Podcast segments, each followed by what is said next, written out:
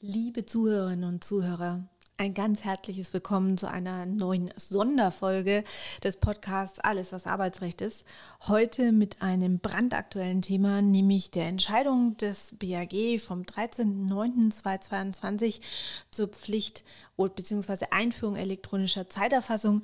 Die Medien sind voll davon und äh, heute Morgen kam mein Moderator wegen einem ganz anderen Thema hierher und wir haben einen ganz anderen Podcast aufnehmen wollen, aber er hat dann doch gemeint, auch aus seiner persönlichen Sicht, äh, auch ein bisschen als Arbeitgeber, sollten wir das Thema Arbeitszeiterfassung uns heute auf die Fahnen schreiben, weil äh, er ein bisschen irritiert ist, was er jetzt in Zukunft schuldet. Von daher, guten Morgen, Rüdiger. Guten Morgen. Ja, vielen Dank, dass es so spontan klappt. Eigentlich war es ja eher eine private Frage von mir an dich, ja. wo ich gesagt habe, ähm, ich bin ein bisschen verwirrt. Mittlerweile mhm. steht es sogar im Fokus, dass jetzt die Arbeitgeber Zeiterfassung ähm, leisten müssen. Äh, was ich sehe die Panik in deinen Augen. Ja, okay. natürlich, weil bis jetzt war es einfach so, wir hatten Vertrauensarbeitszeit, mhm. wir hatten eine Richtarbeitszeit von x Stunden und dafür gab es ein Gehalt von y. Ähm, letztendlich, wir vertrauen unseren Mitarbeitern und wir gehen davon aus, dass die auf uns zukommen, wenn sie irgendwie zu viel arbeiten oder sonst sagen, einfach hier, guck mal, da habe ich jetzt am Wochenende dieses und jenes geleistet und dann macht man sich Gedanken, dürfen sie es abbummeln oder kriegen sie dafür eine entsprechende eine Belohnung dafür. Jetzt mit dem neuen, was ich gelesen habe, und jetzt bin ich ja kein juristischer Fachmann, äh, macht mir das schon ein bisschen Sorge, weil das heißt, ich setze die, entweder muss ich mir jetzt schnell ein System besorgen, elektronischer Natur, wo sie es reindatteln. Oder ich gebe eben eine Excel-Liste und sage hier, du schreibst früher auf, wann du kommst und wann du abends gehst und welche Verhausen du gemacht hast. Und einmal in der Woche unterschreibe ich das Ding. Mhm. Was muss ich denn jetzt tun? Mhm. Also Jetzt müssen wir ein bisschen in die Historie schauen. Also dieses Urteil ähm, ist natürlich ein Paukenschlag, muss man sagen, weil ähm, das Bundesarbeitsgericht eigentlich dem Gesetzgeber vorgegriffen hat. Das Ganze hat eine sehr, sehr lange Historie. Schon am 14.05.2019, alle Arbeitsrechtler gefühlt oder geschätzt in Deutschland kennen diesen Termin, hat der EuGH das sogenannte Stechuhrurteil abgesetzt.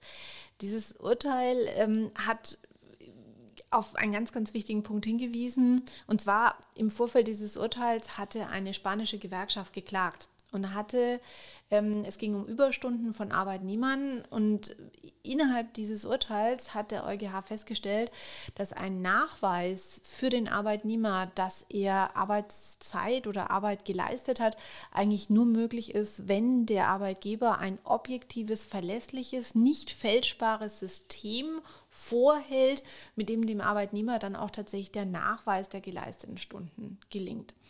Mhm. Dieses Urteil ähm, war damals schon ein Paukenschlag, weil in Deutschland eigentlich nach 16 Absatz 2 Arbeitszeitgesetz nur Folgendes gilt. Der Arbeitgeber muss ähm, dem Arbeitnehmer ganz klar die Anweisung geben, Arbeitszeit, die über die tägliche Arbeitszeit hinausgeht, aufzuzeichnen, also über die acht Stunden. Und ähm, wenn dann diese Aufzeichnung vom Arbeitnehmer geführt wird, die auch jetzt schon von der Gewerbeaufsicht gegebenenfalls verlangt werden kann, ähm, dann ist alles gut. Das ist Aber der 16 Absatz 2 Arbeitszeitgesetz. Entschuldigung, wenn ich dich jetzt unterbreche. Mhm. Das heißt, ich als Arbeitgeber kann es delegieren. Genau. Lieber Mitarbeiter, wenn du am Tag XY über deine jetzt mal acht Stunden mhm. hinaus arbeitest, dokumentierst und gibst mir irgendwann zur Kenntnis. Genau. Und äh, was ja der EuGH gesagt hatte, war objektiv und verlässlich und fälschungssicher. Und das ist jetzt schon so ein bisschen das Problem, dass diese Delegation auf den Arbeitnehmer zu sagen, tut es meine Excel-Liste aufzeichnen, das ist ja nicht fälschungssicher. Mhm. Das heißt, es wurde schon die ganze Zeit vermutet, dass diese Verpflichtung auch eine Verpflichtung zur elektronischen Arbeitszeiterfassung in sich birgt. Und wenn man jetzt dieses ähm, Urteil des BAG genau betrachtet, ähm, dann ist es höchstwahrscheinlich auch so, dass tatsächlich diese Verpflichtung, die der Arbeitgeber bis jetzt auf die Arbeitnehmer delegiert hat, dass da zumindest vom Arbeitgeber auch ein elektronisches System vorgehalten werden muss, mit dem jetzt erfasst werden kann. Mhm. In welcher Form? Dazu hat sich ja das BAG bis jetzt noch gar nicht geäußert. Das BAG hat ja nur kryptisch gesagt, ähm, wir präzisieren jetzt mal in unionsrechtskonformer Auslegung die bereits bestehenden Vorschriften aus dem Arbeitsschutzgesetz und hat gesagt, es ist gesetzlich notwendig, dass die Arbeitszeiten der Arbeitnehmer erfasst werden. Und äh, ja, dementsprechend ist damit zu rechnen, dass diese vom BAG jetzt klargezogene Verpflichtung den Arbeitgeber dahingehend bindet, dass er ein System vorhalten muss, das fälschungssicher ist. Und da sehe ich keinen Weg mehr für eine händische Aufzeichnung der Arbeitnehmer, ähm, weil das ist ja nicht fälschungssicher. Das ist ja, also ich kann ja heute meine Arbeitszeit aufzeichnen und du sagst morgens passt nicht. Ja. Andererseits, wenn wir alle Woche uns zusammensetzen und uns unterschreiben, mhm. dann haben wir ja sozusagen auf zwei Seiten eine Dokumentation. Mhm. Und damit gilt sie ja immer zugunsten, zulasten der beiden Parteien letztendlich. Mhm. Also ich glaube, dass wir in der elektronischen Arbeitszeiterfassung enden werden und zwar einfach deswegen, weil du wissen musst, wo dieses Urteil jetzt herkommt. Im Prinzip hatte ja ein Betriebsrat den Arbeitgeber auf Einführung eines elektronischen Arbeitszeiterfassungssystems verklagt. Mhm. Also im Rahmen eines sogenannten Beschlussverfahrens, mit dem der Arbeit, mit dem der Betriebsrat gegen den Arbeitgeber Rechte aus dem BetreVG durchsetzen kann. Und ähm, der Betriebsrat hatte die ersten zwei Instanzen gewonnen, und zwar das Arbeitsgericht, ähm, das Arbeitsgericht Emden und das Landesarbeitsgericht Hamm hat er gewonnen. Beide haben gesagt, also es besteht äh, die Verpflichtung, beziehungsweise der Betriebsrat kann darauf bestehen, dass ein elektronisches Arbeitszeiterfassungssystem eingeführt wird. Er hat ein dementsprechendes Initiativrecht. Und nur das Bundesarbeitsgericht hat es jetzt aufgehoben und hat gesagt, nein, dieses Mitbestimmungsrecht besteht nicht. Allerdings nur deshalb nicht, weil es schon eine gesetzliche Verpflichtung gibt und hat über diese Ecke auch seine Rechtsprechung gerettet, die es schon viele Jahre lang hat, dass nämlich ähm, dieses, äh, wie dieser Paragraph 87 auszulegen ist. Und jetzt wird aber das Urteil spannend, weil sie jetzt eine Kurve gezogen haben zum allgemeinen Arbeitsschutzgesetz und durch diese Kurve klargezogen haben, der Arbeitgeber ist verpflichtet, die erforderlichen Maßnahmen des Arbeitsschutzes unter Berücksichtigung der Umstände zu treffen, die Sicherheit und Gesundheit der Beschäftigten bei der Arbeit beeinflussen. Ähm, und das heißt also, dass man jetzt zu diesen Maßnahmen, zu den Grundpflichten aus dem Arbeitsschutz auch die Arbeitszeiterfassung zieht und das wird wohl auch die elektronische Arbeitszeiterfassung sein.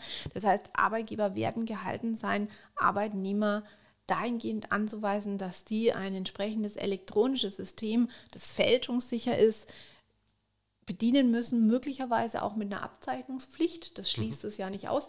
Aber jetzt zu sagen, ich verlasse mich darauf und lasse mir ein halbes Jahr später irgendwelche Aufzeichnungen vorlegen, die der Arbeitnehmer händisch führt oder in einer durchaus auch veränderbaren ähm, Excel-Tabelle, ich glaube, das wird es nicht mehr sein, sondern diese Verpflichtung zur elektronischen Arbeitszeiterfassung wird in Umsetzung des EuGH-Stecheurteils dann auch wirklich eine fälschungssichere Datei nach sich ziehen. Und das ist weder PDF noch Excel, sondern da wirst du dir wohl ein entsprechendes Zeiterfassungssystem zulegen müssen. Mhm.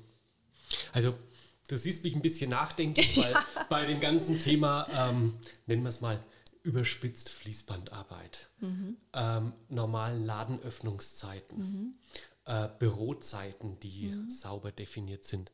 Da finde ich, das Thema ist ja relativ einfach, in Anführungsstrichen. Du stichst ein, du stichst zur Pause aus, du stichst wieder ein, du stichst am Abend aus. Ja, du musst dich ja für die gesetzliche Pause prinzipiell nicht mehr ausstechen. Ja, ja. oder die wird ja mhm. entsprechend abgezogen. Ja. Genau. Ähm, jetzt habe ich aber jemanden, der seine Arbeitszeit, weil er es kann und weil es auch mit dem Chef besprochen ist, sehr flexibel auslegt. Das heißt, er sitzt von 6 bis 9.30 Uhr am Schreibtisch, mhm. geht dann mal eine Runde ins Fitnessstudio, mhm. äh, arbeitet dann wieder zwei Stunden, keine Ahnung, muss dann die Kinder von so, äh, vom Kindergarten abholen, von der Schule, wie auch immer, mhm. und sitzt nachmittags und abends nochmal. Mhm. Das würde jetzt aber Ihnen aber auch nicht davon entbinden, seine Arbeitszeit. Ich weiß, was du meinst. Ne? Paragraph 3 Arbeitszeitgesetz sagt, Arbeitszeit ist die Zeit vom Beginn bis zum Ende der Arbeitszeit. Mhm. Und du sagst jetzt quasi, was passiert denn, wenn ich dazwischen so lange Pausen mache? Aber genau. du müsstest dann halt im Prinzip ein System schaffen. Also das Ganze ändert ja nichts daran, dass du sagst, ich gebe dir Vertrauensarbeitszeit. Also für mich, ich werde nicht kontrollieren, wie viel du pro Tag arbeitest, aber der Arbeitgeber muss ein System vorhalten, wo dieser Mitarbeiter in Vertrauensarbeitszeit seine Arbeitszeit einträgt bzw. erfasst. Das kann auch mit Durchbrechung der Fall sein. das ist zwar ein Widerspruch zum Arbeitszeitgesetz, aber wird jetzt ja erstmal gar nicht anders verlangt. Mhm. Die sagen, die Arbeitszeit muss erfasst werden. Okay, ja. Nachdem mich das ja auch trifft, mache ich mir schon wieder Gedanken, wie mache ich denn das am besten und wie passt es zu meinen Leuten? Naja, bei deinen Leuten ist natürlich schwierig. Das sind ja auch viele Leute, die lange im Auto sitzen, die viel unterwegs sind, die viel bei Leuten sind. Das ist natürlich schwierig, wie man das dann umsetzen kann. Aber ähm, jetzt in anderen Firmen wird es ja einfach so gemacht, dass man sich halt äh, am Morgen übers Laptop eben im, im Firmennetzwerk anmeldet und die Anmeldung in dem Laptop dann im Prinzip auch ähm, die Arbeitszeiterfassung startet. Also quasi reine Login. Äh, entweder reine Login oder halt wirklich auch äh, dann entsprechende, ja, entsprechende Arbeitszeitaufzeichnung, die da hinten dran hängt. Also, mhm. aber da gibt es ja ähm, entsprechende Möglichkeiten technischer Art und Weise. Das Problem wird sein, dass eins natürlich deswegen nicht wegfällt. Und das hattest du bisher und das hast du auch in Zukunft. Und das hat das BRG übrigens auch erst im Mai 2022 nochmal klargezogen. Wenn ich als Arbeitnehmer beweisen will, dass ich Überstunden gemacht habe, dann wird mir das jetzt zwar in Zukunft helfen, helfen, weil ich sagen kann, diese Stunden habe ich geleistet, aber ich muss ja trotzdem zeigen, was ich in den Stunden gemacht habe. Und wenn du jetzt sagst, ja, also Schauer, ne, dein Ergebnis ist unter aller Kanone. Ähm, was hast denn du eigentlich getrieben, diese 85 Stunden, die du mir zusätzlich aufgeschrieben hast? Dann wird mich das jetzt, dieses Urteil, wird mich nicht davon ja, oder wird, wird, wird nicht davon entbinden, dann darzulegen, was ich in der Zeit gemacht habe. Es entbindet mich nur zu beweisen, dass ich diese Zeit für dich geleistet habe, in Anführungsstrichen. Mhm. Also heißt eigentlich, es wird irgendwann elektronisch kommen? Ich denke ja. Ich denke, also das BAG ist jetzt ja an dem, das wollte ich vorhin noch erzählen, ne? das BAG ist jetzt an dem deutschen Gesetzgeber vorbeigegangen, weil schon ähm, seit 2019 gab es zwei Anfragen ähm, des Deutschen Bundestages bei der Bundesregierung, weil man dieses Thema elektronische Arbeitszeiterfassung umsetzen wollte. Im Koalitionsvertrag der jetzigen Regierung ist die Pflicht zur Umsetzung ähm, dieser elektronischen Arbeitszeiterfassung bzw dieses auf die Fahnen schreiben, wir wollen das Thema regeln, im Koalitionsvertrag verschriftlich. Bis jetzt war nichts passiert. Und jetzt ist das BRG quasi, hat das BRG rechts überholt und hat gesagt, so, meine Lieben, das ist eine Verpflichtung aus dem Arbeitsschutzgesetz in Union rechtskonformer Auslegung. Ihr müsst jetzt eine elektronische Arbeitszeiterfassung vorhalten. Mhm. Aber heißt jetzt konkret, hm? fange ich ab morgen oder heute an, mit meinen Leuten erstmal Excel-Listen ausfüllen zu lassen, Klammer auf, um als Arbeitgeber safe zu sein, aber auch als Mitarbeiter letztendlich von dieser Regelung entsprechend zu profitieren? Oder warte ich einfach ab, bis es jetzt hier die ersten Rechtsprechungen gibt, Klarheit gezogen gibt? wir haben ja bis jetzt nur den, die Pressemitteilung des BAG. Mhm. Also wir haben ja bis jetzt nicht die Konkretisierung, was das BAG jetzt auch unter dem Oberbegriff, also momentan sagen sie ja jetzt wirklich nur, ähm, der Arbeitgeber muss ähm, ein, äh, die, die Arbeitszeiten erfassen. Punkt. Und äh, dann sagen sie noch, ein System einzuführen, mit dem die von den Arbeitnehmern geleisteten Arbeitszeit erfasst werden kann. Wenn du jetzt mal ganz böse bist, dann können diese zwei Sätze aus der Pressemitteilung Folgendes bedeuten, wenn man vor allem auf das Stechurteil, Stechurteil vom EuGH schaut. Erstens, du musst dir ein elektronisches Arbeitszeiterfassungssystem kaufen, wenn du es noch nicht hast. Mhm. Und du musst deine Mitarbeiter anhalten, dieses auch zu benutzen. Und du musst eine Kontrollebene schaffen, mit der du das Ganze auch kontrollierst am Ende der Wegstrecke. Mhm. Und, Und das du, aber mhm. jetzt sofort oder? Ja, das, das es also, ist ja keine Frist drinnen. Nein, ist es auch nicht. Aber es ist letztendlich auch so, dass ganz klar gesagt worden ist, ihr seid verpflichtet. Punkt. Und die unionsrechtskonforme Auslegung des Urteils des BAG wirkt. Punkt. Mhm. mein Gegenüber ist gerade leicht deprimiert. Ja, weil ich mir halt überlege, wie mache ich das in der Praxis? Und dann komme ich am langen Ende wieder, ja, ich suche mir jetzt ein System raus, mhm. was passt, was auch von den Mechanismen zu unserer Arbeitsweise passt. Und in der Zwischenzeit sage ich, schreibe Stunden auf, gib es mir zur Kenntnis, ich unterschreibe es. Und wir pflegen es nach. Prinzipiell ja. Ähm, man kann ja auch von dir jetzt nicht verwarten, dass du jetzt ab heute Morgen um acht ne, deine ganzen Mitarbeiter auf Spur hast und die kommen jetzt alle. Du brauch, musst ja auch tatsächlich erstmal eine Umsetzungsfrist geben. Nur was man jetzt nicht mehr machen kann, und das ist ja so ein bisschen das, was seit 2019 passiert ist, die Arbeitgeber haben gesagt, ja, das ist eine EuGH-Entscheidung, die wirkt nicht unmittelbar und zwingend im deutschen Recht, die muss erst umgesetzt werden. Paragraph 16 Absatz 2 Arbeitszeitgesetz verpflichtet mich nur die darüber hinausgehende Arbeitszeit erfassen zu lassen. Und dafür haben wir ja die Möglichkeit und deswegen machen wir nicht mehr.